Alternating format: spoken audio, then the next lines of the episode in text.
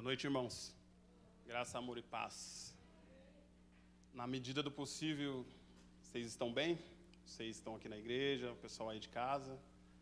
A gente sabe estamos passando por momentos difíceis, né? Mas não devemos desanimar. É, irmãos, antes de. Estou um pouco nervoso, tá? Não parece. Até eu chegar aqui no púlpito, aqui parece que tinha uma bola de ferro amarrada na minha perna aqui. E eu isso que eu sentei aqui na frente. Aí as pessoas podem estar falando assim, poxa, mas você fala bastante, é bem comunicativo e ainda está nervoso. Irmãos, vou falar para vocês. A gente no dia a dia fala da palavra de Deus, mas falar de outras coisas que a gente está envolvido no mundo aí, a gente está acostumado. Mas quando chegamos aqui na frente, a responsabilidade é muito maior porque vamos falar do Rei dos Reis, né? Senhor dos Senhores, o Criador de tudo, o dono de tudo. Então a responsabilidade dobra, né? E como tudo que o, o, o crente, tudo que falar tem que ter responsabilidade, né? Porque nós somos bastante cobrados aí no mundo. As pessoas estão sendo cobradas, imagine a gente, né? E antes de entrar na palavra, que assim, que não é minha, que eu creio que é do Senhor mesmo. E no final eu vou explicar a experiência que eu tive é, durante esses 15 dias, que essa, antes, mesmo antes de eu ser escalado para trazer essa mensagem hoje, é, Deus já vinha, me, já vinha tratando no meu coração é, o que eu vou falar hoje. E eu vinha pedindo confirmação, porque a gente pega uma mensagem, estuda, se prepara, mas a gente tem que ter certeza, irmãos, que essa mensagem vem de Deus. É, porque nós não podemos aqui falar só do nosso intelecto, né? Nós temos que, quando vamos trazer uma mensagem, se a palavra é de Deus, nós temos que ir para o lado espiritual. Porque as pessoas podem estudar aí, falar um monte de coisas né, e convencer as outras. Mas quando a gente sobe aqui, a gente é cobrado. E depois eu tenho plena certeza, assim como todos os pastores e todas as pessoas que trazem a mensagem aqui, depois é cobrada pelo, pelo que diz. E dentro da própria família. Isso, então, é muito importante. Irmãos, é, eu agradeço a Deus pela oportunidade, agradeço a Deus pela Deus ter tocado aí no coração do pastor, por estar trazendo é, pessoas para estar tá ministrando a palavra aqui. Eu, se eu não me engano, é uma semana sim, uma semana não. Fora os cultos normais, né? Que hoje é um culto de, de oração, na terça-feira então é um culto normal.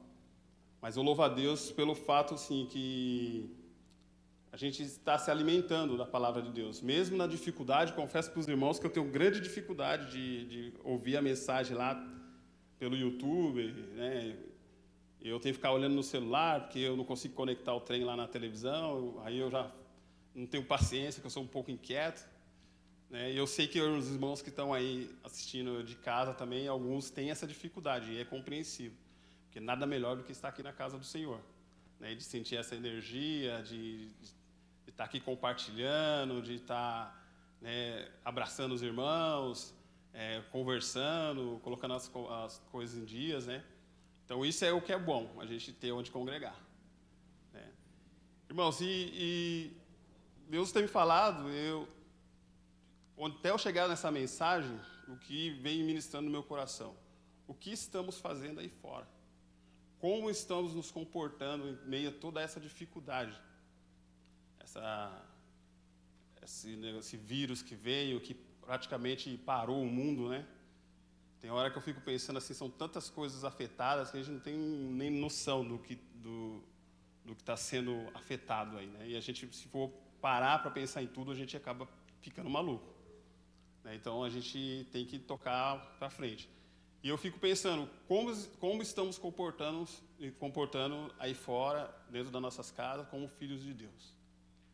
O que estamos absorvendo? Né?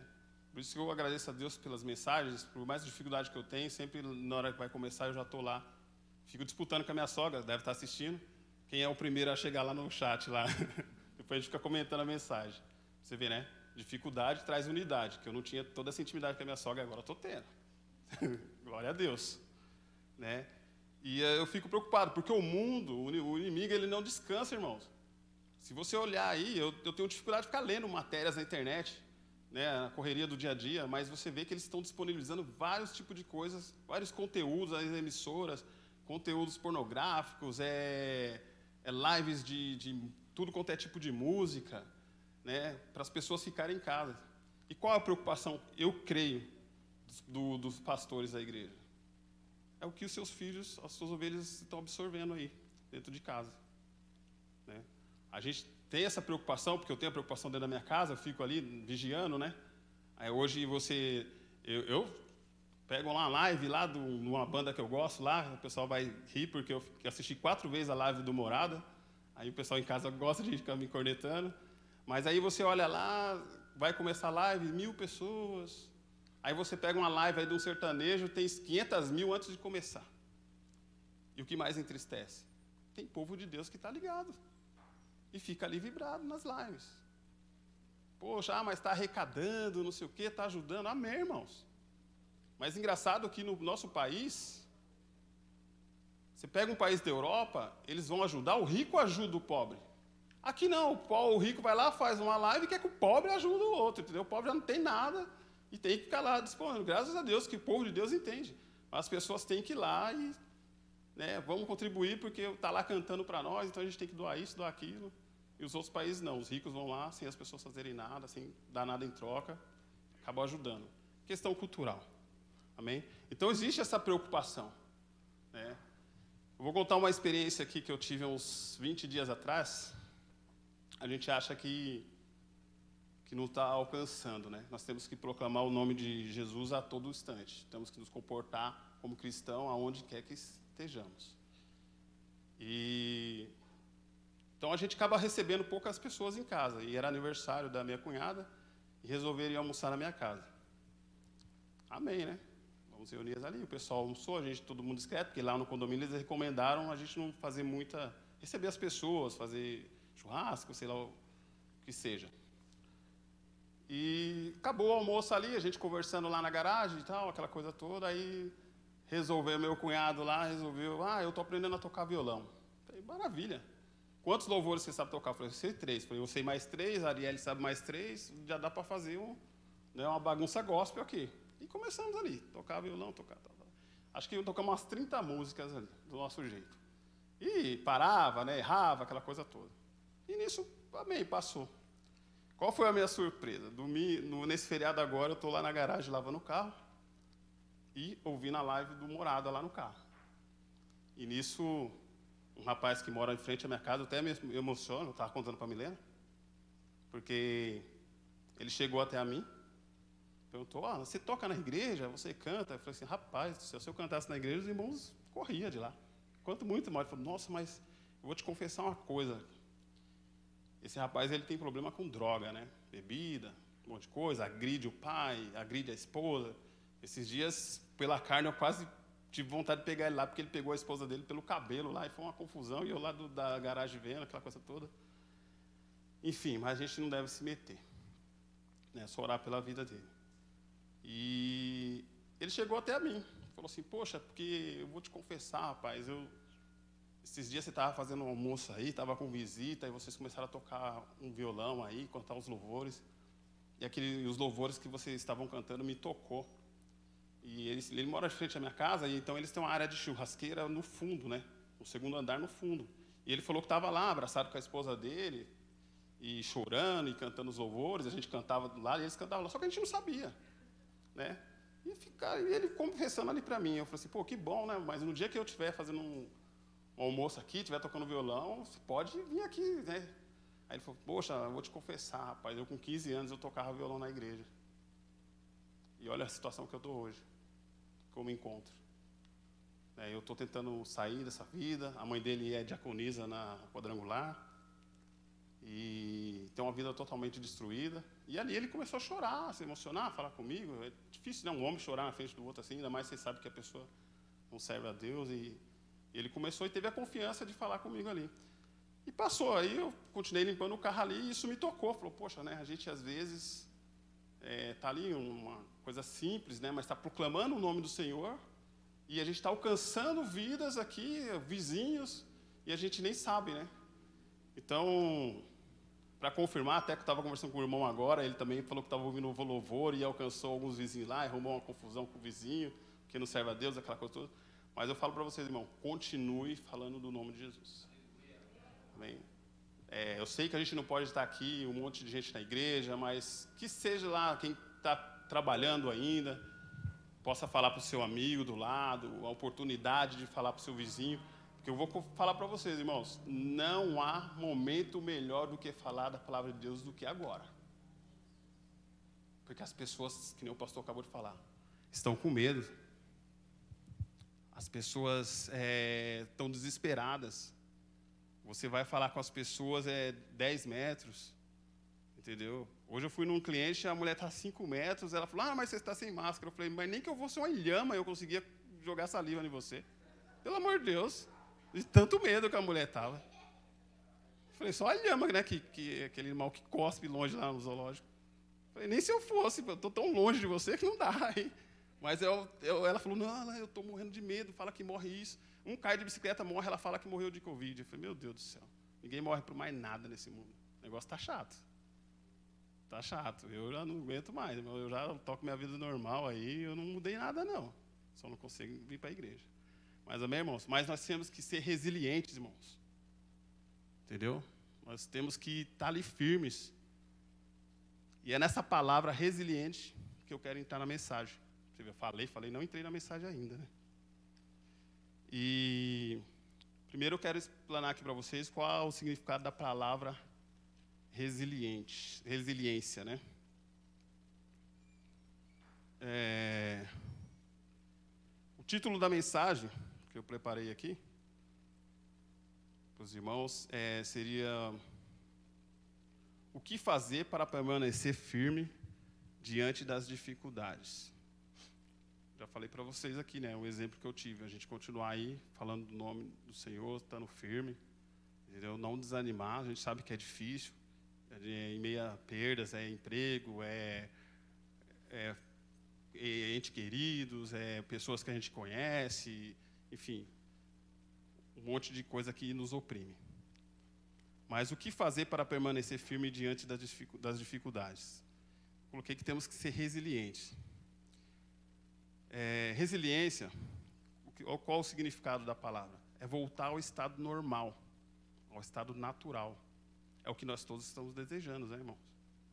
A gente não quer que a igreja cheia novamente, a gente poder ir para o trabalho, né?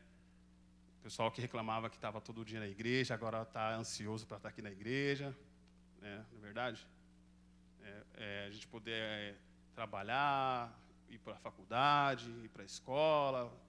Poxa, eu vejo minha filha lá, ah, não vejo ela de ir para a escola. Eu ah, mas esses dias você estava reclamando que já não aguentava mais o ITB, que é muita coisa. Agora já está ansiosa, não aguenta mais, mano, não adianta. A gente não, nós não fomos feitos para ficar parados. E o povo de Deus, principalmente, não pode ficar parado. Então, resiliência é voltar ao estado normal, estado natural das coisas. Na psicologia, dando um exemplo aqui, pode ser compreendida como a capacidade de uma pessoa lidar com sérios problemas pessoais ou sociais. Na física, essa parte eu entendo, que é a propriedade de um corpo apresentar e retornar ao seu estado original após uma deformação exemplo que eu trabalho com borracha. Né? Você pode deformar ela, ela pela elasticidade, você pega uma liguinha aí e ela volta ao seu estado natural. Aí eu te pergunto, e para o que é o significado de resiliência? Irmãos, o exemplo que eu peguei aqui para o crente, o crente tem que ser que nem uma palmeira. O vento passa, tempestade vem, entendeu? Ele pode cair em meio a todas essas dificuldades, mas quando ele levantar, ele vai levantar dando glória a Deus. Entendeu? Esse é que tem que ser o crente. Ele não pode ficar ali a vida inteira frustrado, murmurando, entendeu? Achando que tudo acabou. Porque, irmãos, nós temos que lutar para alcançar o quê? As promessas de Deus na nossa vida. E não vai ser ficando em casa, é, por obediência, nós temos que ficar em casa aí, conforme a, a, o governo fala, né? Mas nesse ficar em casa, a gente tem que levar e falar da palavra de Deus também. Ou seja, até para o nosso vizinho, ou dentro da nossa própria casa, que sabemos que, que às vezes nós temos pessoas que não, não conhecem a palavra de Deus, não, são, não aceitaram ainda Jesus. E a gente tem mais essa preocupação ainda. Nós temos mais essa preocupação, porque com tudo isso daí, a gente, nós sabemos que temos parentes que não, não servem a Deus e se pegam esse, esse vírus ou, ou morrem, a gente sabe que. E aí? Não aceitou Jesus, não conheceu a palavra.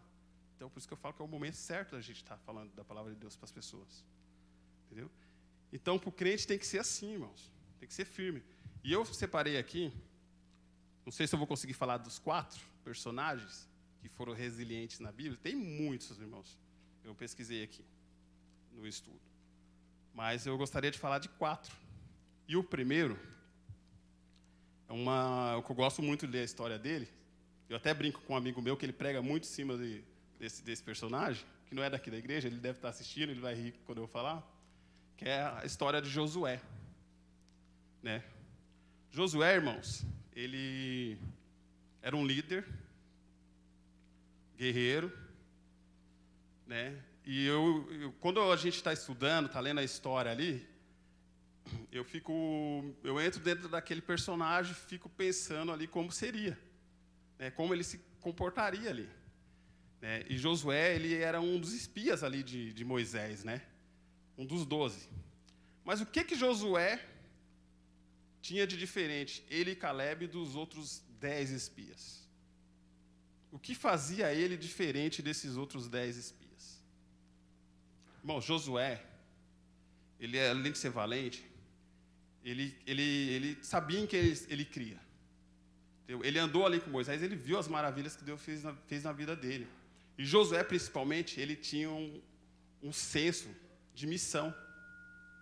Eu, eu, eu, acredito assim, eu fico pensando assim, que eu fico imaginando ali Josué, quando Moisés falava, ah, tem que ir lá naquela terra lá e, e espiar, não sei o quê. Josué deveria ser o primeiro a pular na frente, falou, eu estou na frente aí, eu estou na parada. Entendeu? Mas o que aconteceu? Quando mandaram lá os outros espias, e detalhe, irmãos, quando dá ordem para ir os doze espias lá na vigiar as terras, nós estamos falando de qualquer guerreiro não. Foi escolhido um líder de cada tribo. Então são homens experientes, pessoas já estavam acostumadas, já viram as maravilhas ali, andaram com, com Moisés, viram as maravilhas desde a saída do povo do Egito. E recuaram, dez recuou. Mas Caleb e Josué não. Mas por que, que eles não, não, não recuaram? Porque quando se dava uma missão para ele, que é, ele era resiliente nessa missão, ele não olhava para as diversidades, irmãos. Ele não olhava para a dificuldade. Ele só entendia assim: poxa, nós temos que ir. E ele não queria saber se era difícil. Mas por que, que ele não, não, não olhava para as dificuldades? Porque já era uma promessa para aquele povo. Deus já tinha dado uma promessa para aquele povo. Então eles, eles criam nessa, nessa promessa. Entendeu? E nós, quando né, Deus dá uma missão, você é escalado para vir trazer uma mensagem, dá vontade de recuar, né, irmão? Mas nós somos covardes, né? Não pode ser, né? Ainda mais que eu pego, né, que eu sou marrento, aí se eu recuar, pronto. Aí o pessoal, ah, né? Você recua. Então, não, a gente teme? Teme. Eu estava falando com a pastora dela, ela falou, vai mesmo com medo, mas vai. Eu estou pegando, é, vou na onda dos mais experientes, entendeu? Então, irmãos, é, eles eram valentes e iam. E a gente tem que ser assim, entendeu? No mundo aí dos soldados, né? O Kleber sabe muito bem disso. Missão dada tem que ser missão cumprida, não adianta recuar. E o que estamos fazendo, irmãos? Quando né, temos a oportunidade ali, Deus nos coloca numa oportunidade de falar do nome dele, e a gente, ah, não, né, eu não sei, eu tenho, não tenho coragem. Irmãos, eu estou aqui pela misericórdia, lógico. Que a palavra eu falei, a palavra é de Deus, não é minha. Mas estou alegre por estar aqui. Dá um frio na barriga, mas é uma sensação boa, depois passa. Né? Mas eu me alegro de estar aqui, assim, vendo irmãos, Vou confessar para você, a Dani não está se aguentando aqui. Parece, sabe aquelas mães que estão tá vendo um filho na formatura? Tá a Dani olhando para mim. ela sabe, eu sabia, eu falei que ia falar o nome dela, porque ela não está se aguentando ali. Isso é felicidade. Amém. Gente, nós somos muito amigos. Então, nós temos que permanecer firmes, irmãos. Temos a oportunidade de falar da palavra de Deus e não falamos. Deus nos coloca numa situação, muitas vezes recuamos. Já aconteceu algumas vezes comigo, irmãos. Já contei aqui no, no grupo de homens o que aconteceu comigo. Rafael até gosta dessa história. Que na hora eu pensei lá, poxa, mas logo eu, Senhor, tem que falar. E, e as pessoas lá era, depois confessaram que eram pastores, estavam desviados da presença de Deus. Aí eu pensei comigo, Rafael gosta, que eu falo, poxa, mas Deus usou um jumento, eu então estou tranquilo, vai ter que usar eu então. É. Não vou correr não. E falei ali, mano, foi bênção ali, foi maravilhoso, o pessoal chorou ali na presença do Senhor, e aquilo ali só me fortaleceu. Entendeu? Não foi para a minha glória, né? foi para a glória do Senhor. E assim que nós temos que ser, não devemos recuar. E assim Josué e Caleb não recuavam, irmão. Tanto que depois Josué, ele foi preparado para ser o líder, para assumir aquele povo. Quando Deus passa para Josué que Moisés tinha morrido. E fala para ele que ele vai ser o líder, né? Que vai carregar aquele povo agora para atravessar lá o, o Jordão e conquistar as terras. Agora você pensa, irmãos, a missão daquela época. Deus falando, Josué, você vai carregar o povo ali, você vai ser o líder, né? Josué não olhou para as dificuldades. Eu penso assim que eu entro na história, eu falo, poxa, tem que conquistar aquela cidade. Pô, daqui em Osasco. Aí conquistamos. A próxima cidade, hum, já em Diadema. Irmãos, uma mais longe que a outra, não lembro quantas cidades foram conquistando ali. Ah, mas tem lá o, o, a muralha. Amém. É promessa de Deus, vamos que vamos. E como são, nós somos hoje, irmãos? Que, o povo que a gente está preparando, os nossos filhos que a gente está preparando. Irmão, já me deparei numa história. Um amigo meu me contando, dono de uma empresa, que ele resolveu dar cesta básica. Eu gosto de contar as histórias aí, porque né, a gente lá de Minas conta bastante história. Coerentes, né? E ele olhou assim e falou para a esposa dele. Não é na minha empresa, não, que minha esposa trabalha comigo, mas essa história não é minha, não. E falou assim: Poxa, vamos dar cesta básica. E ela resolveu tomar conta lá, cuida do administrativo, compra a cesta. Um dia ele falou que estava passando pela produção ali, olhou a cesta básica assim e falou: Isso daí que é a cesta que é dada para os funcionários? Aí chamou a mulher dele e falou assim: Você acha que as pessoas sobrevivem com isso? Eu quero que dobre. A mulher dele, amém, né? É para fazer uma cesta grande? Falou: Não dá, isso daí é das livres, não dá para ver com isso. Aí falou que tranquilo. Passou meses, ele está andando na fábrica, um, uma pessoa aborda ele. Ô, fulano, opa, o senhor está me prejudicando. Ele falou, por quê? O rapaz, eu não tenho carro, aquela cesta que você dá é muito pesada, eu tenho que ir levando aquilo para casa. Seu irmão, a pessoa não tem coragem de levar o alimento para casa, já olha para a dificuldade. Você imagina você ter que levar o alimento para tua casa, aí porque a cesta é pesada, você olha para a dificuldade. Você acha que essa pessoa está preparada? E o Josué e Caleb, ele olhava para essa dificuldade? Irmãos, quando Josué liderou ali, eu imagino que Lógico que ele também teve dificuldades, passou momentos tristes, ficou ali falando com Deus, né? Porque depois que Josué assumiu, irmãos, ele pegou um povo, que eu não vejo muito diferente de hoje não, desobediente e murmurador.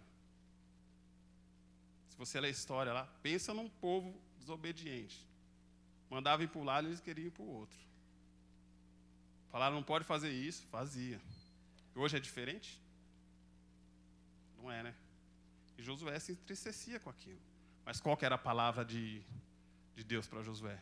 Josué, assim como fui com Moisés, assim serei contigo. Ele, levanta e vamos. E é promessa de Deus se ele conquistar.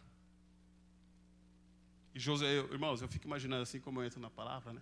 Imagino Josué sentar lá, desanimado. Aí quando Deus fala aqui aquilo com ele, que ele lembra de tudo que viveu. Josué dá um pulo danado assim, já pega o celular, passa um zap lá para o Caleb, né? Caleb, fazer reunião aí que nós vamos guerrear. Aí Caleb já, opa, maravilha, já pega, já joga no grupo, né? Joga no grupo lá e já chama os líderes lá e seria fácil, né? Não é rápido assim não, né, irmãos? Imagina até Josué encontrar Caleb que está na outra tribo. Aí depois chamar os outros líderes para fazer a reunião de estratégia. Para depois caminhar não sei quantas luas que eles falavam, né? Para chegar na cidade para ganhar. Ou manda o espia lá primeiro. Depois volta, depois de sei quantos meses. Hoje, como que é, irmãos? Você tem um WhatsApp aqui, você rapidinho, ó, vai ter um culto, questão de segundos, está todo mundo sabendo. Aí quantas pessoas estão na igreja às vezes? Quantas pessoas às vezes vão estar assistindo aí a live e sabe, estão compartilhando aí, o Manuel compartilha para todo mundo, graças a Deus. É, o Manuel é o nosso compartilhador de live. E as pessoas não dão a mínima. Mas e se falar que tem um churrasco? Ei, glória. Eu sou o primeiro, né? Que sempre eu estou chegando. Né? Rapidinho, irmãos. E se falar que tem um cantor, sei lá o que, no parque municipal? Será que enche? Dá até bug no celular, né? Até buga o negócio lá, porque não dá para todo mundo compartilhar rápido. É muito rápido o negócio. Irmãos, nós temos que nos preocupar o que é prioridade na nossa vida. Não estou falando aqui que você não deve ter as coisas. Deus nos prometeu o melhor dessa terra. Ah, mas então você não pode ter isso, você não pode ter aquilo. Não, mas você não pode ter o coração naquilo. O próximo personagem eu vou falar o que aconteceu quando ele colocou o coração na, numa situação que Deus fez. Entendeu? Você tem que se alegrar da palavra de Deus. Você tem que estar aqui, saber o que é prioridade. O que na sociedade hoje, irmãos, eu, eu penso muito, me cobro, falo com Deus. Eu fico pensando assim, o que falta? Aquela falta de equilíbrio. Nós somos o 8 ou 80, né? Ou a gente vai lá e fica o tempo todo na igreja, agora isso, eu quero e vou e vou, aquela sede toda. Aí vem uma adversidade e a gente cai. Ou então vai para o mundo, faz o que faz. Depois está arrasado, volta para a igreja. Olha que dificuldade que nós temos. A gente não consegue ter um equilíbrio. É isso que eu busco todo dia na minha vida, irmãos. E eu quero que vocês busquem também na vida de vocês. A gente saber o que é prioridade. Eu não estou falando que você tem que estar todo dia na igreja, mas que você é membro e você tem que ser igreja aí fora. Onde quer que você esteja. Ou você só é a igreja quando chega ali e parece que tem uma mágica na sua vida. Você, opa, agora. Não, irmão, é nas pequenas coisas. É na hora de falar com as pessoas. Entendeu? A gente, lógico, nós temos o um momento, a nossa personalidade. Eu mesmo sou sanguíneo. Então eu tento me controlar. Mas eu confesso isso. Confesso para mim, confesso para Deus. Que eu tento mudar. E aquelas pessoas, ah, não, não vou mudar. O pastor fala aqui. Nasci assim, vou morrer assim. Irmãos, sem mudança, você não chega em lugar nenhum.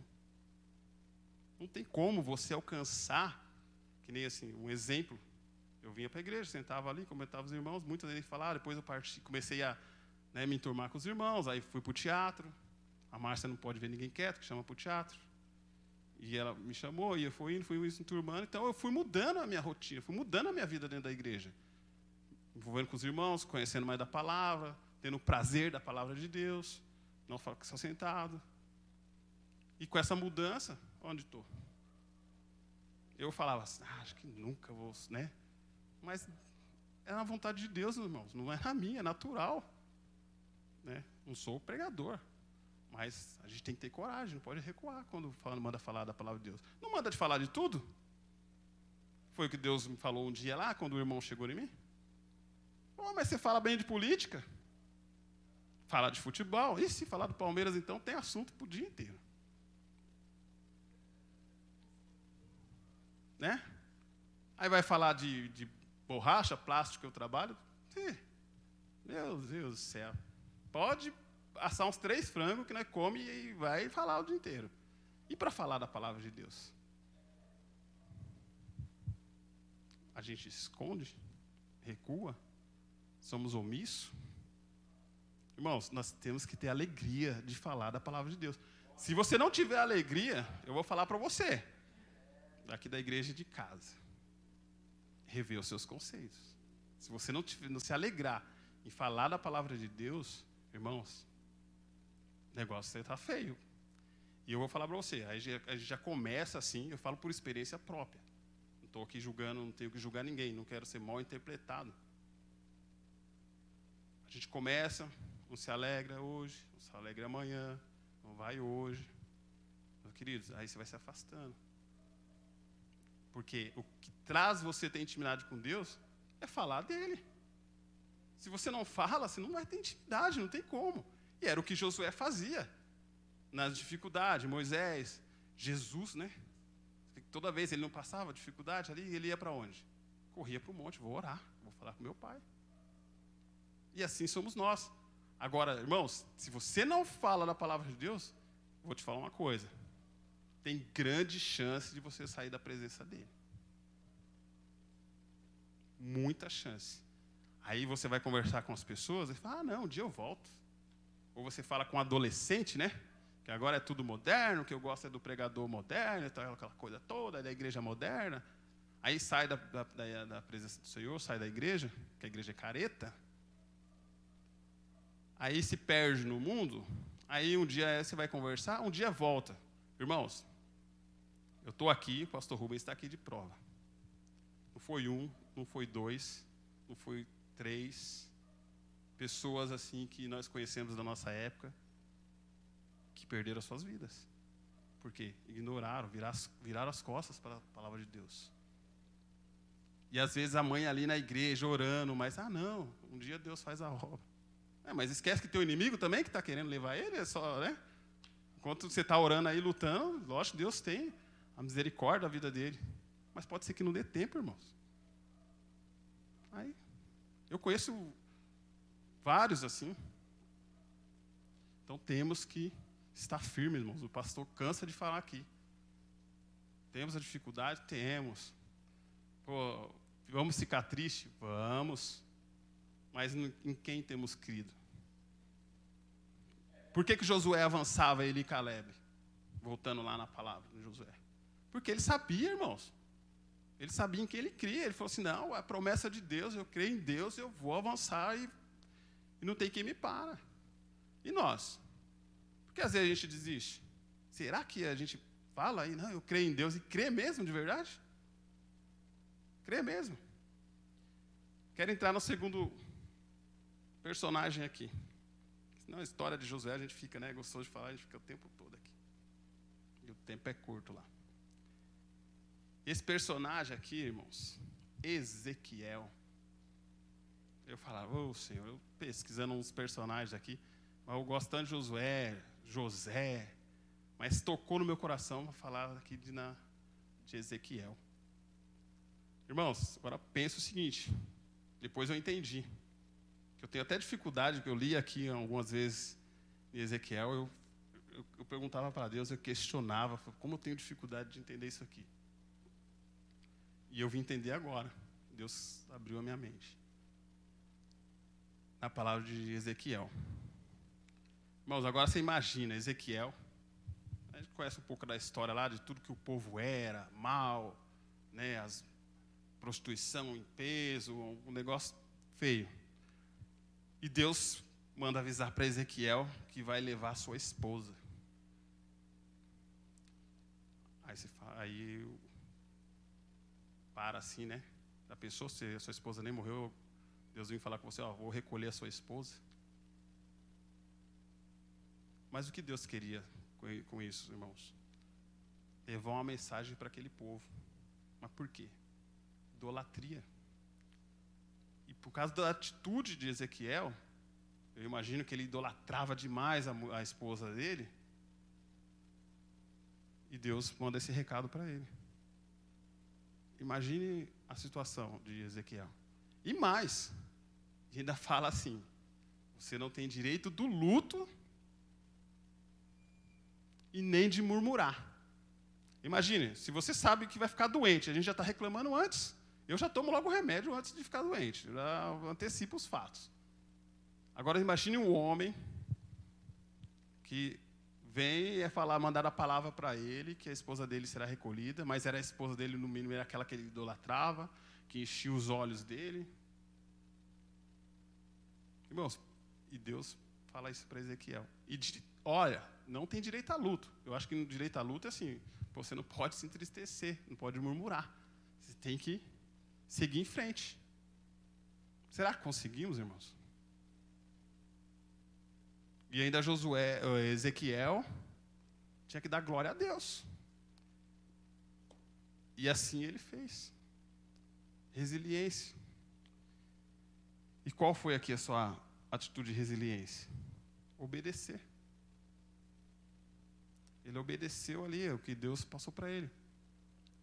Agora imagine, irmãos, dar glória, adorar a Deus, quando você consegue um carro novo, é bom, não é?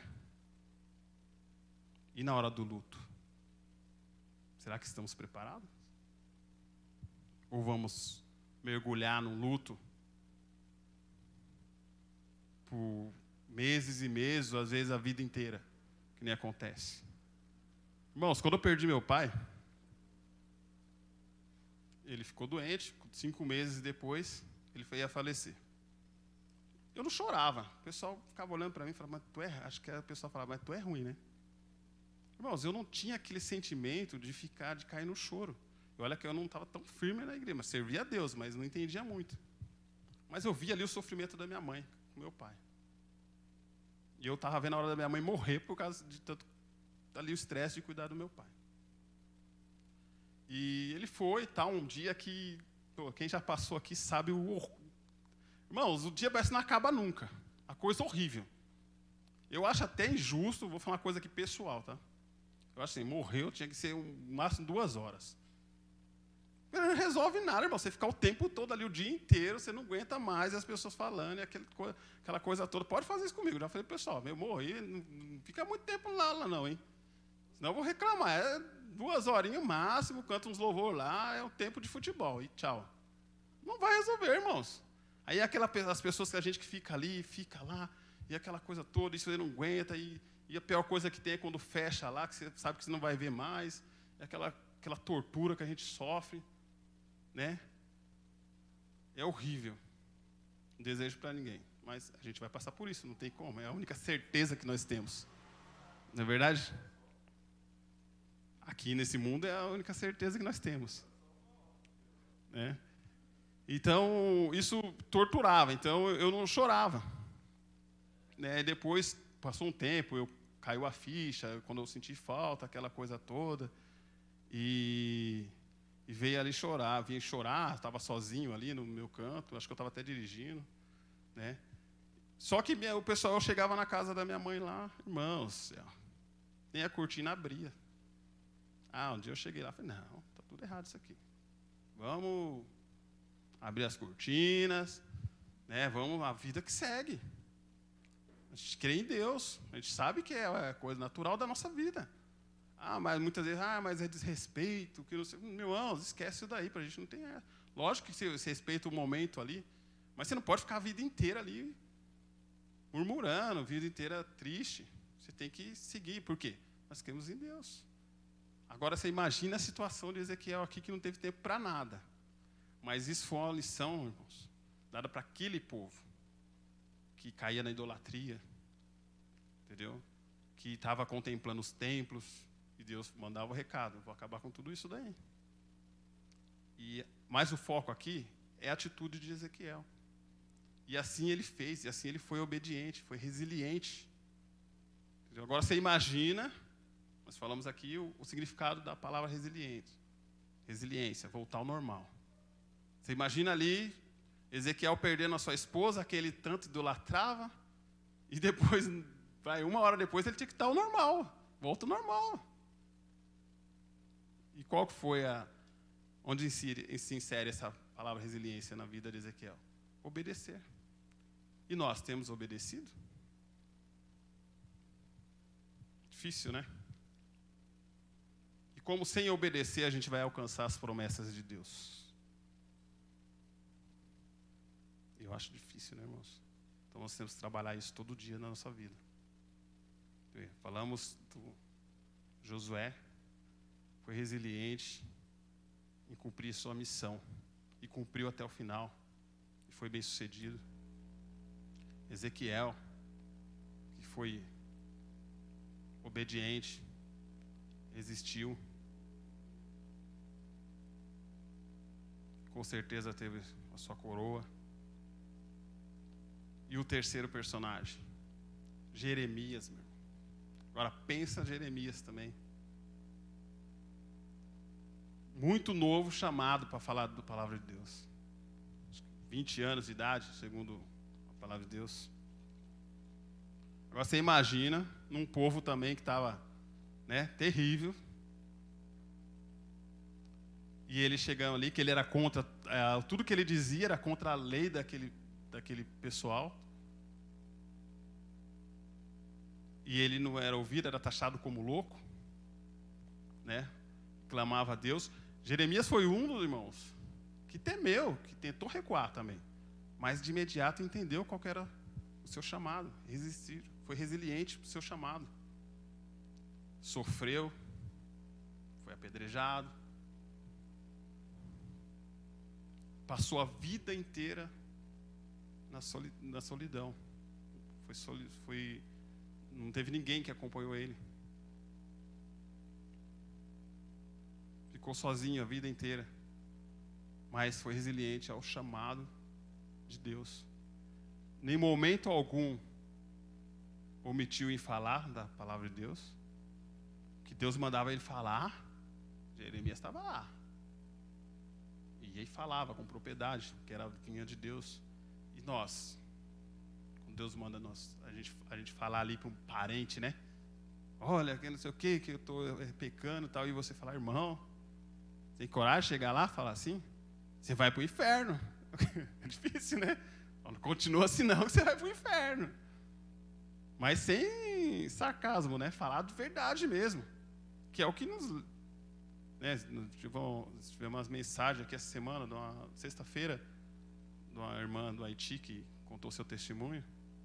E ela falava do salário do, do pecado, que perdeu seu filho, quase morreu. E a morte. Agora que teve coragem, que nem Jeremias chegava e falava para aquele povo. E esses dias, se não me engano, passou pregando aqui. E quando o povo foi escravizado lá pela Babilônia, ainda para de, de, de gorjeta, ainda leva Jeremias, né? Veio ter deixado o coitado, já sofreu muito lá, por falar o nome de Deus, por proclamar ali, né?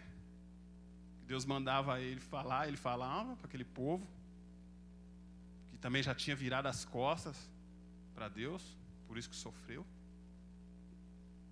Mas Jeremias falava, resiliente ao seu chamado, assim que temos que ser.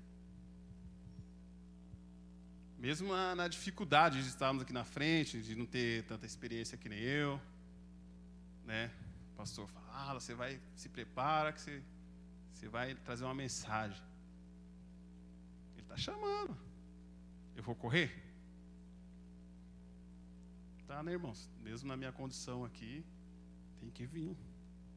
E os próximos se preparam aí, tá? A Lani está ali, ó. É, e eu louvo a Deus, irmão, porque cada um no seu estilo, né? Eu estava assistindo as, as pregações da, da outra semana. O Enéas foi lá na empresa, eu brinco com ele. Falei, Enéas, se você chora, eu choro também. Eu vou começar a chorar também, porque não dá, né?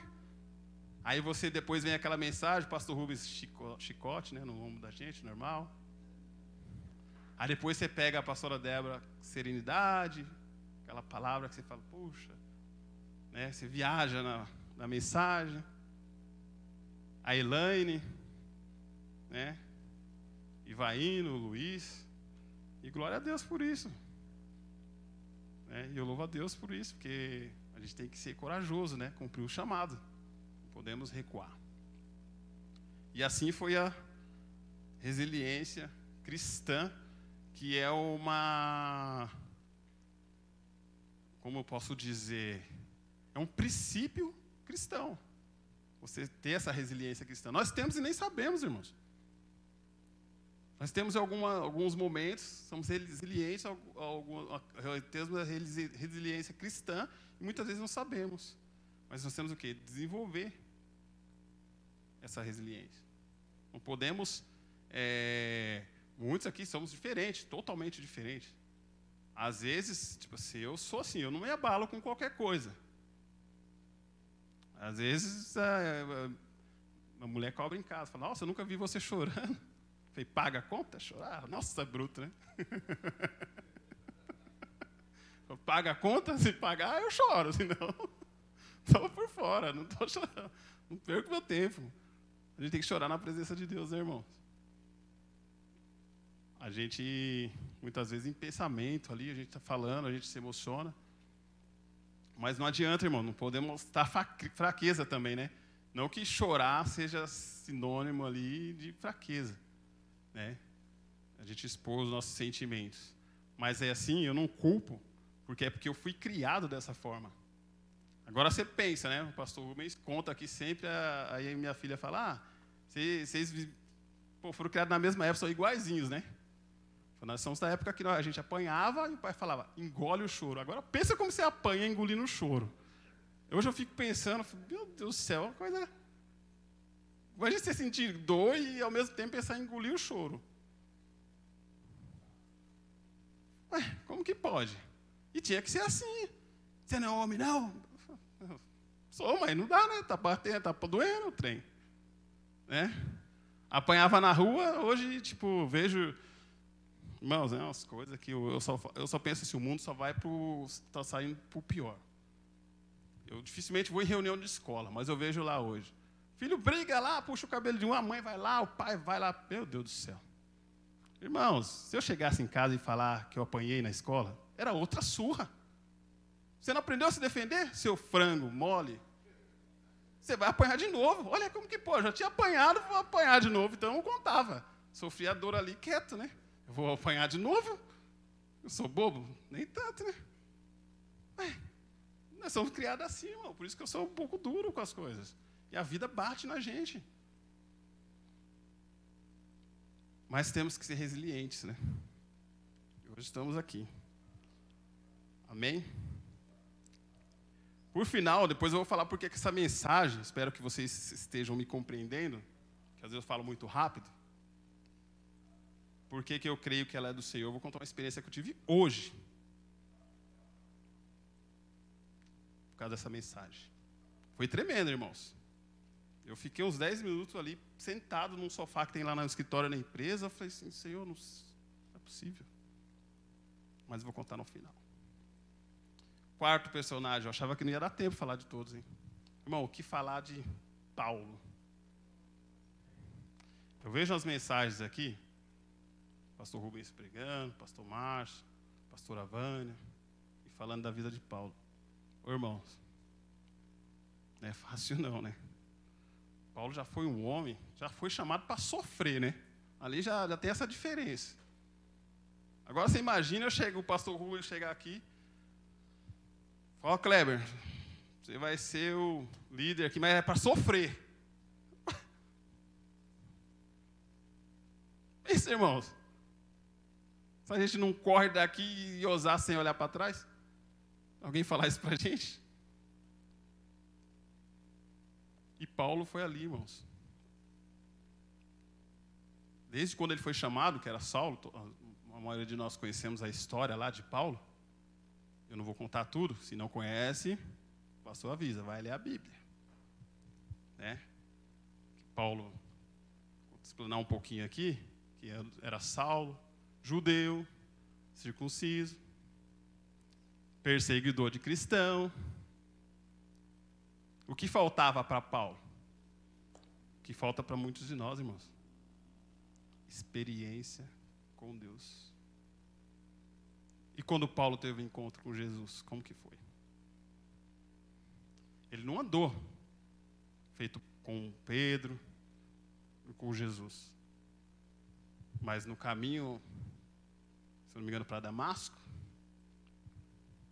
Jesus apareceu ali para ele. E deu uma missão para ele ali. Aí Paulo, a partir daquele dia, tudo mudou na vida dele, né? Aí eu imagino Paulo, né? Tem que ir para uma cidade. Aí Paulo pegava, irmãos, ia lá na internet, Deixa eu comprar uma passagem de avião aqui. Qual cidade que eu vou mesmo? Era assim? Eu fico olhando naquele mapa lá na Bíblia. Falo, Senhor. Você imagina, irmãos? Você tem que pegar um barco. Aposto que aqueles barcos eram aqueles barcos que o casco era de, de tronco de banana. Porque como que ia fazer um barco naquela época? Paulo sofreu quantos naufrágios? Três, né? Teve um deles que ele ficou 24 horas no mar. Olha lá na palavra de Deus. Não vou abrir para ganhar tempo. Tudo que Paulo passou, vai para uma cidade, vai para outra. Todas as cidades que foi, foi perseguido, foi humilhado, até parar em Roma. Foi preso, foi solto. Quando preso, estava lá, que ele foi passar o passão para Timóteo. Mas Paulo, qual foi a resiliência dele? Irmãos, eu imagino Paulo assim, quando vão levar ele, está preso, vai levar lá para matar ele lá, né? Acabar com a vida dele.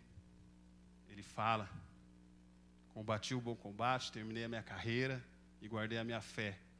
Às vezes você assiste filme assim, né? Ele vai, parece que Paulo está indo assim, né, irmãos? Eu imagino não, irmãos. Eu imagino Paulo gritando glória a Deus. Aleluias. Por que, que ele, eu imagino dessa forma? Porque Paulo, irmãos, assim como os outros, ele já ele sabia em que ele cria. Qual que era a missão dele? Quando não sabemos, a gente fica ali fraco, né? Ah, essa dificuldade. Mas Paulo não, eu acredito que ele foi indo ali, o soldado levando ele. Imagina, irmão. Alguém pegar você para falar, ah, você vai morrer agora. Meu Deus do céu, eu entro num pânico. Mas Paulo não. Foi glorificando. Eu imagino assim, Paulo glorifica o soldado pegando ele, acho que não vai, né, pega na mãozinha, não, que nem pega os bandidos de hoje aqui, não. Acho que é naquelas correntes, né, e sendo açoitado, foi, foi açoitado várias vezes, apedrejado e cuspido, aquela coisa toda. E ele glorificando ali o Senhor. Por quê? Porque ele terminou a carreira dele, combateu o bom combate e principalmente guardou a sua fé assim que temos que ser, irmão. É fácil? De forma alguma, né? Contas essa história aqui, você fala, eu vou na igreja, você é doido, vou fazer o que na igreja com tudo isso? Assim que nós temos que ser? Lógico, irmãos, para o tempo, para o tempo, para a época, era assim as leis, era assim que eles faziam. Hoje não vai ser assim. Hoje temos facilidades, temos, é, é, como fala, tecnologia, né? A gente está aqui, não podemos estar todo mundo aqui na igreja, mas temos esse privilégio de estar assistindo de casa, do trabalho, celular, TV, computador, o que for. Para a época, era, eu fico olhando para a época, aí eu fico tentando fazer um comparativo. O que, que era mais difícil, aquela época ou hoje? Eu falo com as duas. Porque eu penso assim, né? Você imaginar aquela época, Paulo, os outros discípulos, eles não tinham o que nós temos hoje. Então eles eram focados, aqueles que entendiam qual que é o verdadeiro propósito da vida dele, que era servir a Deus, qual que era a promessa na vida dele. Então ele, ele tinha aquilo, irmãos. Hoje não. Hoje nós entendemos quais são as promessas nas nossas vidas. Mas nós temos milhares de coisas, irmãos, para nos tirar dessa, desse caminho. Que eu falo do equilíbrio. Estava falando agora há pouco. É, você sabe, você até entende aqui, você lê a Bíblia, sabe qual é a promessa, e eu vou falar lá no final. Qual a promessa de Deus para a nossa vida. Mas qual, quantas coisas, irmãos? Naquela época tinha shopping. Você acha que Paulo estava lá, Senhor, mas peraí que eu vou no shopping. Festa de aniversário no domingo, já pensou como que é né, complicado? Qual que é a sua prioridade, né? Às vezes está lá, oh, mas tem uma festinha ali do aniversário de um parente, ah, não posso deixar de ir, mas tá, não sei o quê. Aí o parente lá fala, ah, mas você é muito crente. Aí você fala, pô, mas eu sei o que é prioridade na minha vida. Vou lá, deixa um pedaço do bolo para mim lá, mas eu vou lá buscar Deus, depois eu venho aí comer esse pedaço de bolo. É assim que a gente fala? Ou a gente abre mão, a gente se rende às coisas do mundo. Então muitas vezes a gente fala assim, ah, naquela época era mais difícil, hoje é mais fácil. Hoje também é difícil, irmão, se você olhar por essa ótica. Eu, Naquela época, Paulo ia para uma cidade lá, para outra. Era um barco velho lá, imagino. Né? Quantas peças de roupa? Levava a mala da, da Gucci lá, como é? Sei lá o nome dessas malas aí. Chique. Era um saco de estopa, meia dúzia de, de pano, sei lá, que, era túnica, né? E hoje? A gente não viaja se não tiver uma mala boa, né? Não, porque se eu não tirar foto da minha mala para pôr no status lá, a pessoa não sabe que eu estou viajando.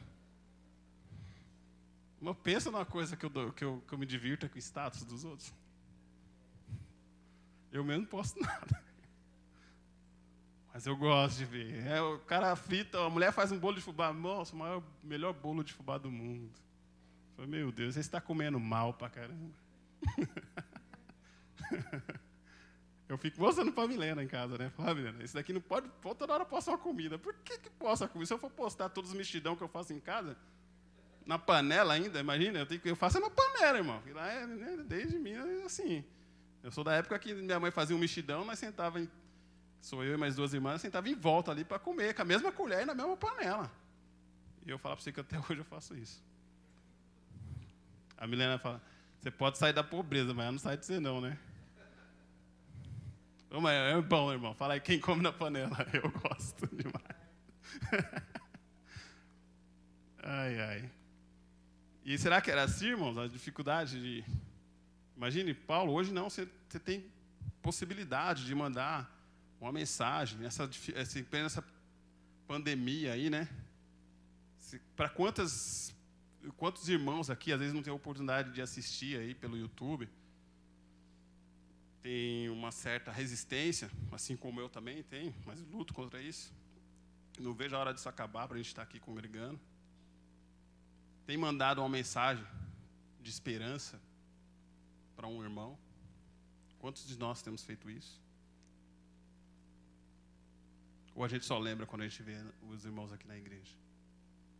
Para um familiar? Irmãos, o pastor falou aqui Converso muito com meu amigo também, que é pastor. Ele fala a mesma coisa. E a maioria dos pastores entende que isso é uma permissão de Deus. E eu vou falar para vocês que até as pessoas que não servem a Deus entendem isso. Hoje eu estava num cliente, e a gente vai num cliente, o que, que a gente procura saber? Está vendendo? Como estão as coisas aí? Não é assim? Aí ele falou para mim assim, Alan, tá, tá devagar as coisas. Mas glória a Deus, porque, olha, eu não estava aguentando mais trabalhar. Pelo menos agora estou com a cabeça no lugar. Olha, ele está gostando, porque, tá, porque agora ele consegue organizar as coisas, consegue trabalhar no desenvolvimento. E a gente não estava conseguindo, irmãos. A vida é uma loucura. Você corre para lá, corre para cá, faz uma coisa. Hoje você vê lá nos status, por isso que eu me divirto com status. O pessoal está tendo tempo de postar foto do céu. Ninguém olhava para o céu, agora está lá, o céu laranja. Céu não sei o que lá. Eu fico olhando para, nossa, o povo gosta de foto do céu agora, hein? Ninguém olhava para o céu. Agora está dando tempo, não é verdade ou não é que eu estou falando aí? 15 anos que eu moro em Barueri. Pô, esses dias fui brincar de vôlei lá perto do Zé Correia. Nunca fiz isso. Nunca tinha tempo. Eu, né, no domingo, doido almoçar e sofá. Cansado. Mas essa dificuldade aí, temos que ficar em casa, tem muito feriado, porque tem, tem gente que tá, todo dia está feriado, né? Feriado todos os dias. Mas a gente acaba fazendo coisas que a gente não tinha tempo, irmãos. Mas eu acho que é um, para a gente ter o um equilíbrio, por isso que Deus permitiu isso. A gente passa a brincar com, com os filhos. Né? Você vê aí pessoas postando que está tendo tempo de brincar com os filhos, de fazer isso, fazer aquilo. Né? brincadeiras dentro de casa. Eu tive tempo de brincar de vôlei, fazia tempo. Estou até hoje dolorido por causa dessa brincadeira. Mas amém. Estou brincando de bike, foi uma bike lá. Dei dando os graus lá na rua. Estou todo moído também, porque a, pessoa falou que eu acho que eu, pensando que eu tinha 15 anos. Mas são coisas que a gente não dava valor, irmãos. A gente sente saudade aí, né? Viu? Eu brinco com a Dani, a Dani mostra manda lá para mim a mensagem: Ah, estou com saudade de você, estou com saudade dos irmãos, a gente brincava. Até isso, irmão, nós entramos no automático. Olha a preocupação que nós estamos tendo. Será que estamos sendo resilientes a todas essas coisas do mundo? Nós estávamos num automático tão grande que às vezes eu já chegava. Eu percebo isso hoje, vou, vai, vou eu, creio que vai ser diferente quando tudo voltar ao normal. Eu já olhava para o irmão ali, vou citar um irmão, o irmão Francisco. Para mim era já um artigo fixo na porta da igreja, assim, tanto que eu olho, ele está no mesmo lugar. E ele me abraçava, Jesus te ama, irmão. Olha, eu estou sentindo falta disso agora. Para mim já estava normal, já ia falando, Jesus te ama, irmão Francisco, porque ele falava sempre, Jesus te ama, eu amei. Os outros irmãos, e a gente passa a acostumar com aquilo, entra num automático tão grande, que só agora a gente está tá vendo quanto era importante aquele irmão estar tá ali te abraçando. Você está na presença de Deus, está aqui na igreja. Quantas coisas tínhamos vontade de falar e não falamos. E agora a gente está louco, ansioso ali para encontrar, para falar, para né, dar um abraço. E a gente já passa a não dar valor mais para aquilo. Eu uso como exemplo, irmãos. Você pode ver, do lado da minha casa tem uma árvore. Já tentaram derrubar ela, ela era meio tortinha, eu fui arrumando ela, hoje ela está tomando conta de tudo lá. Mas chegou uma época que eles plantaram desde quando a gente comprou os terrenos lá. Então tem 15 anos. Ela está imensa. Está quase entrando na varanda, na área de casa já. E eu passava todo dia no portão, entrava. Aí um dia eu parei, eu só lembrava dessa árvore no domingo, que eu ia varrer a frente da casa, lá ela faz muita sujeira. Mas eu, eu parei para pensar, falei, Senhor, mas todo dia eu passo em frente essa árvore, eu não percebo que ela está aqui. Olha o tamanho que esse trem está. Olha para você ver, a gente entra no automático, a gente não dá valor para as coisas. E assim são nas demais coisas na nossa vida. Então eu acredito que tudo isso é permissão de Deus para a gente poder refletir um pouco mais. Né? Dar valor para as pessoas, valorizar o trabalho, né? muita gente perdendo o trabalho aí, mas quando estava tudo normal, pensa num povo que é teimoso, que o chefe manda fazer uma coisa. O pastor deu um exemplo aqui esses dias. Você vira as costas, faz tudo diferente. E você tem que conviver. O mais triste, você tem que conviver com aquilo. Porque hoje você não tem, mesmo sendo chefe, sendo dono, você não consegue ter força para corrigir de tanto teimoso que as pessoas são. E nós temos, como povo de Deus, ser resiliente a tudo isso. Olha quanta coisa a gente tem para refletir. E Deus vem trabalhando isso comigo, já tem uns 20 dias. E finalizando, eu ia contar um pouco da história aqui também. Todos conhecem a história de José, né? Uma das que eu mais gosto também. É o tanto que ele foi resiliente de tudo que ele passou até chegar onde chegou. E qual foi ali a resiliência de José? Uma que falta para muitos de nós, principalmente para mim também. O perdão. Imagine, irmão, você conhece toda a história de José, tudo que ele viveu. Vendido pelos irmãos, jogado num buraco, escravo não sei de quem, foi para cavar pedra não sei na onde. Acusado de, de ter bulinado lá na, na mulher de, de Potifar. E aquela coisa toda ele guardava ali, ele cria em Jesus, ele sabia em que ele cria. Guardava a sua fé firme.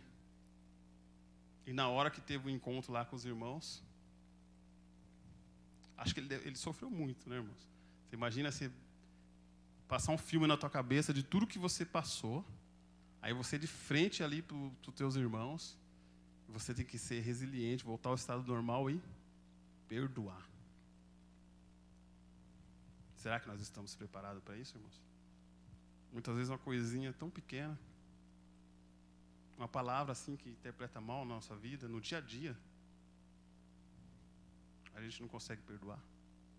Às vezes a pessoa falou, fala uma coisa para a gente assim, se você parar para pensar assim, você fala que ele nem, nem falou por maldade. É, assim, escapou, ou por uma questão de hábito. Porque às vezes as pessoas têm hábito de fazer certas coisas que não agrada a gente.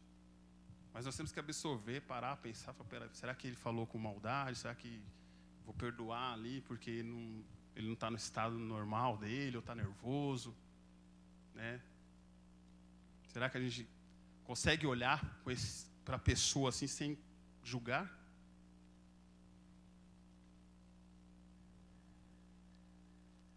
Voltando no testemunho lá que eu falei do, do meu vizinho,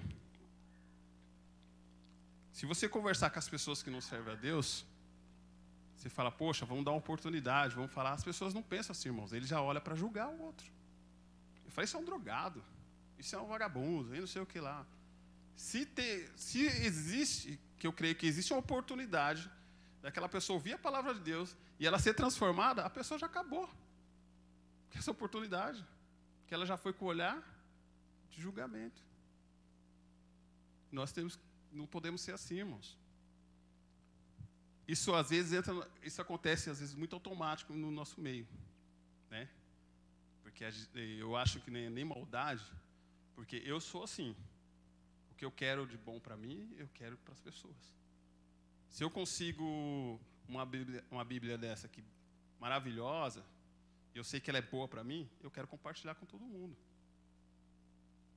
Eu quero que as pessoas também tenham o melhor disso daqui. E a gente, às vezes, acaba julgando a outra.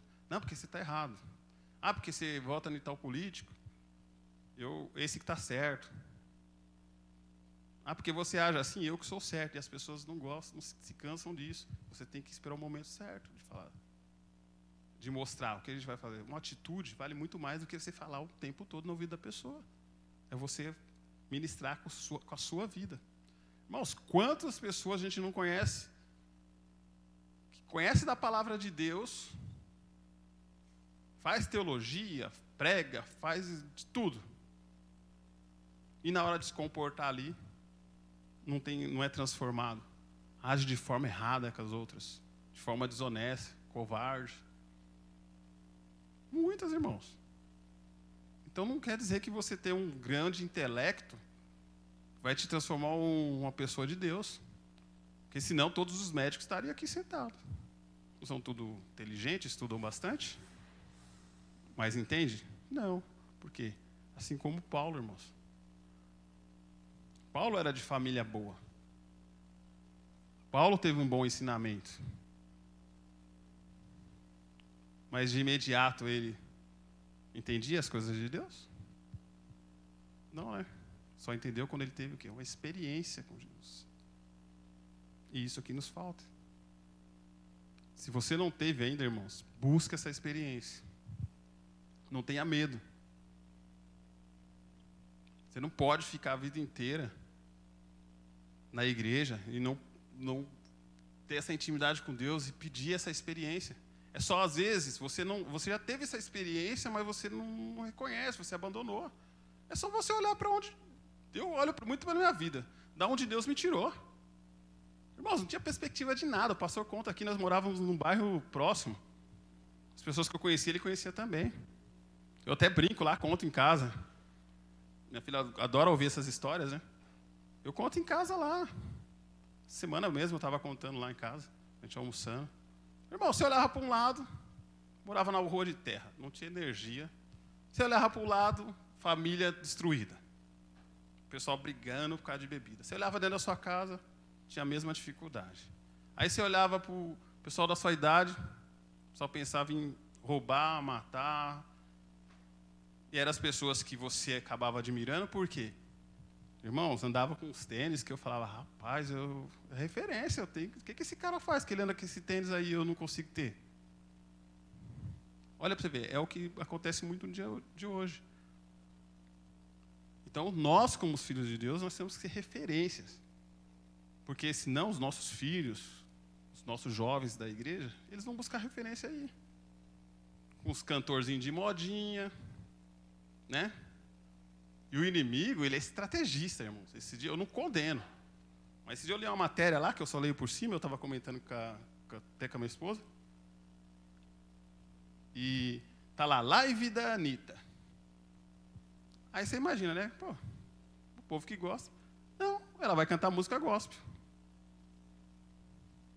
na live dela. Aí tem gente que comenta, fala, aí o povo julga, mas ela canta. Meu irmão, isso não quer dizer muita coisa, não. Pega um livro dela aí e lê só o prefácio para você ver o que, que ela faz, como que é a vida dela, você vai se assustar. Ah, mas ela cantava com o avô dela. Mas não quer dizer que ela cantava com o avô dela, que ela foi transformada, que ela teve uma experiência com Deus. Mas engana o povo de Deus, irmãos. É perigoso ganhar mais não sei quantos milhões de seguidores aí dos crentes, porque ela cantou. Aí eu fui curioso, fui pegar, ver um pouco mais da história lá, né? Aí tá lá, um outro fulano, aí eu não conheço muito, aí a Milena falou, não, isso daí também é do dos trem que o Manuel falava lá, que eu não sei o nome. Da Umbanda, sei lá. É esse daí também. Eu falei, pô, mas juntou tudo o pessoal desse, desse do espiritismo, não sei do que lá, para cantar música gospel agora? E engana o povo de Deus. E pegou o celular, ah, não, agora era, irmãos, amém se um dia ela se converter, não estou aqui para julgar. Deus é o Deus do impossível. Amém? Mas a gente não pode ser enganado por isso, não, irmão. Não é porque um fulano. Você vê aí agora a moda, é um cantor gospel cantar com um que no, do mundo secular. Né? Aí você olhar para a vida da pessoa, que eu também não vejo errado se ele está cantando a música gospel, ele louvando a Deus, que eu vejo que muitos cantores do mundo secular, eles se inclinam para a palavra de Deus através da música, mas pelo fato do financeiro e o público deles lá não quer decepcionar, eles não, não têm medo de abandonar. Né? Querem ficar na, na música secular. Eu louvo a Deus, mas essa pessoa tem um comportamento. Aí não posso falar aqui que nós devemos julgar. Mas por que isso? Paulo era judeu. E Paulo se concentrou em pregar para os judeus? Não, né, irmãos? Ele não se concentrou. Jesus veio para os seus e os seus o receberam? Não, né, irmãos? Nós não deveríamos estar aqui. Às vezes eu vejo aqui, até já comentei com o pastor, comento lá com o meu amigo que é pastor também, pastor Silvio. Falei, Poxa, a gente perde tanto tempo pregando para crente, não, era, não deveria assim a gente pregar para as pessoas porque não conhecem a palavra de Deus? Não, irmão, a gente perde tempo falando para quem é desviado. Olha que loucura pastor está aqui, se esforça. Irmãos, eu fiquei aqui 11, até 11 horas da noite. Aí eu preparava a mensagem, não sou pregador, não fiz aula lá de organizar lá, né? É hermenêutica que fala? Eu nem lembro o nome, para você ver como sou. É isso daí. Aí eu fiz do, do, meu jeito assim, conforme Deus ia trabalhando no meu coração. Irmãos, uma um peso difícil, você tem que ter responsabilidade. Aí eu vejo aqui os, os pastores vêm aqui, preparam a mensagem, é a semana inteira. E as pessoas olham para quê? Para julgar, para criticar. Eu fico pensando, às vezes eu falo para o pastor, mas existe isso? Existe. Eu falo, rapaz do céu, eu não acredito muito, eu não consigo entender essas coisas, não. Irmãos, porque eu até falei com a pastora Débora sexta-feira, Muitas vezes, eu estou pensando aqui, eu vou contar até revelar uma coisa. Depois eu vou falar para a pessoa. Quando eu preparei essa mensagem, só me vinha uma pessoa aqui da igreja. Eu não sei se ela está passando por essa dificuldade, se ela está ouvindo a mensagem, mas eu vou ter a oportunidade de falar para ela. E toda hora me vinha essa pessoa e eu orei por ela. É... Muitas vezes você vai lá, assiste a mensagem. Esses dias mesmo eu fiquei, fui para Ribeirão Preto, acho que eu dirigi cinco horas, não estou acostumado a ficar dirigindo muito tempo sem parar. E você não tem o que comer na rua, né? Eu já estava estressado porque eu não tinha o que comer. Não tinha restaurante, tinha nada. Eu, com fome, comi um, um pastel, parece. Um lanche lá, sei lá. E eu cheguei em casa e fui correndo, tomei um banho e fui assistir a mensagem. Irmãos, eu dei o graça, amor e paz e não consegui entender nada. Aí eu vou julgar, falo, nossa, aquele pregador. Pode ser que tenha gente me julgando aí, né? Nossa, aquele pregador lá, Senhor, não sabe o que está falando, não tocou no meu coração. Irmãos, eu sincero, não entendi nada. Aí eu desliguei. Desliguei a mensagem. No outro dia eu fui ouvir a mensagem. Aí Deus falou com o meu coração, falou: "Você não estava preparado". Eu passei um dia de louco, correndo para lá e para cá, dirigi com fome o tempo todo. Mas isso é eu com fome, né? E vou ouvir a mensagem. Irmão, meu coração estava apreensivo, não, aquilo não tocou mesmo. Podia falar que a maior maravilha, eu não, eu não estava nem prestando atenção. Mas no outro dia a mensagem já tocou, porque eu estava preparado, eu fui com o coração tranquilo, assim como eu espero que vocês estejam hoje. E que toda vez que for ouvir a mensagem, irmãos, pode ser que a mensagem de hoje ela não vai ser direcionada, que nem já aconteceu comigo, para todo mundo. Ela não vai, às vezes tem medo de pessoas que precisam ouvir isso. Não vai ser todos. Eu acredito que essa que hoje são todos nós, né? Principalmente eu. Que essa mensagem já deu no meu coração.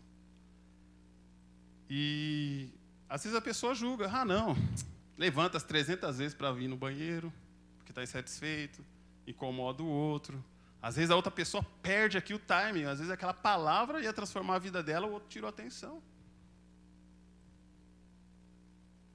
Irmãos, como eu, eu acho que até o desejo dos pastores, porque todo esse esforço, irmão, como é, é bom ver a igreja assim, concentrada na palavra, absorvendo. Eu fico, às vezes, sentado ali, vendo o esforço que o pastor faz, os pastores que estão aqui na frente. E às vezes a gente está disperso, pensando no se vai comprar frango, se vai comprar não sei o que para o almoço, o que vai fazer depois do almoço. O esforço todinho que os pastores fazem. Algumas vezes eu fui levar minha mãe lá, já fui até com o pessoal que está aqui, lá no Templo de Salomão. Irmão, eu ficava abismado. Né? Com a disciplina do povo. É tudo maravilhoso e tal, mas irmão, você chega, coloca, se você está com bolsa, tem um lugar lá. Aí você é revistado, porque existe muito é, notícias de atentado, né? Aí você entra lá na porta, aquela coisa maravilhosa, a entrada, as, mulheres, as mulheres lá, as irmãs todas de branco, elas não falam. Aí tem duas que falam shalom. Aí elas vão te direcionando só com o braço até você no lugar. E você tem que vir de frente para lá. Não adianta você querer sentar no fundo, não. O pessoal vai enchendo de, da, da frente para trás. E ali você, eles já colocam uma música, aí um fundo, num telão lá imenso, mostra o planeta, né? Aquela coisa maravilhosa. E toca aquela, aquela música de fundo ali, você vai entrando em espírito e em verdade. Irmãos, é uma hora e meia de mensagem. Você não vê? Quem já foi aqui? Tem dois irmãos aqui que já foram comigo. Você não vê um pio. Você não vê ninguém levantando para nada. As pessoas só ali, ó.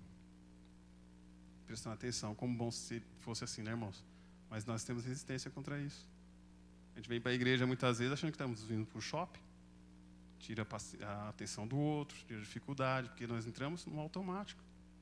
E temos que mudar isso da nossa vida. Amém? Então eu contei, eu explanei a vida de quatro, poderia falar mais, mas já estourou meu tempo. Né? Eu falo bastante, o pastor está ali já normal, né? E eu queria contar só a última experiência que eu tive aqui, irmãos. Quando eu terminei, minha mensagem acaba aqui, amém? Quando eu terminei a mensagem, hoje alguma coisa me incomodava. Como assim? Mas ainda falta alguma coisa, eu preciso falar alguma coisa. Eu falava Senhor, mas eu não sei, eu preciso de alguma resposta. Eu preciso de uma resposta. E eu tinha uma entrega para fazer lá no Embu das Artes. E fui e voltei pensando nessa resposta. E falando com Deus aí, Senhor, tem alguma coisa que está me incomodando. Eu não terminei essa mensagem ainda. Irmãos, quando eu cheguei no portão da empresa, meu telefone tocou. Eu contei depois para minha esposa, eu fiquei assim. Aí eu não conhecia a ligação, tocou, atendi. A pessoa, ah, quem eu falo? Falei meu nome. A pessoa não falou o nome dela, era uma mulher, uma voz pessoa nova, depois eu fui confirmar, era nova. E, e ela falou assim: Você tem um minuto? Pô, gente, eu sou área comercial, né? Quando você fala tem um minuto, eu já estou pensando que eu vou vender alguma coisa. Mas foi muito mais que isso, irmãos. Tendo dificuldade, você vê aí os faturamentos baixos. Eu falei, ah, você falou, falou, tem um minuto, agora eu faço uma venda boa, né? Alguém está querendo um monte de peça. Aí ela falou assim: Você tem um minuto? Eu falei: Tenho. Ela falou: Eu queria deixar uma mensagem de Deus para você. Aí eu entrei, a Milena abriu o portão, entrei falando, fiquei dentro do carro falando. Eu falei: Pode falar. Ela falou: A mensagem que eu tenho para você está Apocalipse 21, 4. Vou ler o que ela falou para mim. Ela mandou no meu celular depois. Lembra das promessas lá? com todas essas dificuldades. Irmãos, eu estava falando com Deus. E essa ligação veio para mim. E ela falou: Posso ler uma mensagem para você? Falei: Pode. Ela falou: Ó, está no texto de Apocalipse. Ela nem falou Apocalipse, ela falou Revelação. Eu, na minha cabeça dura, depois falei: Que livro é esse que eu procuro na Bíblia? Ela fui perguntar para a Milena: Que revelação na Bíblia? Eu não acho esse livro, não. Eu falei: Apocalipse. Milena, tem que ser sincero. E diz assim: E Deus limpará de seus olhos toda lágrima e não haverá mais morte, nem planto, nem clamor, nem dor, porque já as primeiras coisas são passadas. Irmãos, quando ela leu isso daqui para mim, a princípio eu pensei que era trote, alguma coisa assim. Eu falei assim, mas como assim, né? Aí ela falou, essa pessoa falou para mim assim: Você sabe quando isso vai acontecer? Eu falei assim para ela: Eu me pergunto todos os dias. Eu não sei. Ela falou assim: Quando eu posso te responder? Qual o melhor momento? Eu falei: Qualquer momento. Ela falou assim: Esse número seu é do WhatsApp? Eu falei: É. Ela falou assim: Então eu vou te mandar pelo WhatsApp. Eu falei: Amém. Aí eu fiquei assim, irmãos. Entrei na sala, sentei. Eu falei assim: Mas como, né? Aí eu lembrei, falei assim, nossa, eu estava vindo no meio do caminho pedindo essa resposta para Deus. Quais são as promessas? Irmãos, agora depois eu parei para pensar. Eu não conheço a moça. Aí, daquilo que eu falei, se você está parado na sua casa, você está mandando uma mensagem, ela pegou meu número. Eu não perguntei para ela. De onde que ela pegou? Eu não conheço. Ela simplesmente pegou um número, acho que assim, na minha ignorância, ela pegou um número aleatório, ligou e me deu a resposta. Mas eu creio que foi resposta de Deus. Que eu estava falando com Deus para me dar uma resposta, para me trazer esse, esse final. Aí, aí você começa a confabular várias coisas, né? Eu falei, Senhor, será que foi um, o Espírito de Deus falou no telefone? Aí que eu fiz, o número estava gravado, fui salvei o número e olhei no WhatsApp, não tinha foto da pessoa. Porque eu acho que ela não tinha salvo o meu número ainda. Acho que funciona dessa forma aí. E eu peguei e fui e agradeci. Olha, você me mandou uma mensagem hoje e era a resposta que eu estava pedindo para Deus. E eu queria te agradecer e agradecer a tua vida. Que Deus abençoasse maravilhosamente a tua vida, pelo teu ministério. Aí depois ela leu a mensagem e respondeu: Olha, eu que agradeço, fico feliz, porque você ouviu a palavra de Deus. E era a resposta que tinha para você. Aí eu, aí eu peguei, falei, Deus abençoe seu ministério. Ela falou, é um ministério que eu e meu esposo estamos fazendo. Nós não podemos sair de casa. Então a gente pega um número e liga e pergunta se a pessoa pode ouvir a palavra de Deus por um minuto. Irmãos, agora você pensa, quantos milhões de números não existe? Tá aqui, eu gravei, salvei o nome dela, o nome dela é Paloma, até depois ela falou o nome dela. Quantos milhões de números não existe? Olha a experiência que eu tive com Deus. Eu estava pedindo a resposta. E eu sempre cobrava isso de mim. Porque eu falava, o pessoal falava, o pastor falando, as pessoas falando, nossa, porque Deus falou comigo. Eu falei, Senhor, fala comigo também, né? Mas às vezes Deus falava comigo, era eu que não estava ouvindo, porque eu estava preocupado com as outras coisas. E hoje eu consegui inclinar os meus ouvidos para essa mensagem. Pô, em outro momento, porque eu não conheço o número, eu já nem dava atenção. Ou então eu ia achar que era um trote, né? Pô, a pessoa queria me passar um trote. Hoje existe muito isso. Mas não, irmãos. Olha que coisa maravilhosa. Eu fiquei asma ali, né? Ficou uns 10 minutos, falei pro pessoal da Milena, falei, nossa, isso é uma coisa maravilhosa. Então, irmãos, se você está precisando de uma resposta, se aproxime de Deus. Seja resiliente. Que vinha as dificuldades, vamos passar por isso daí pé. Vamos passar glorificando. Em nome de Jesus. Eu gostaria que Deus abençoasse vocês. Desculpa aí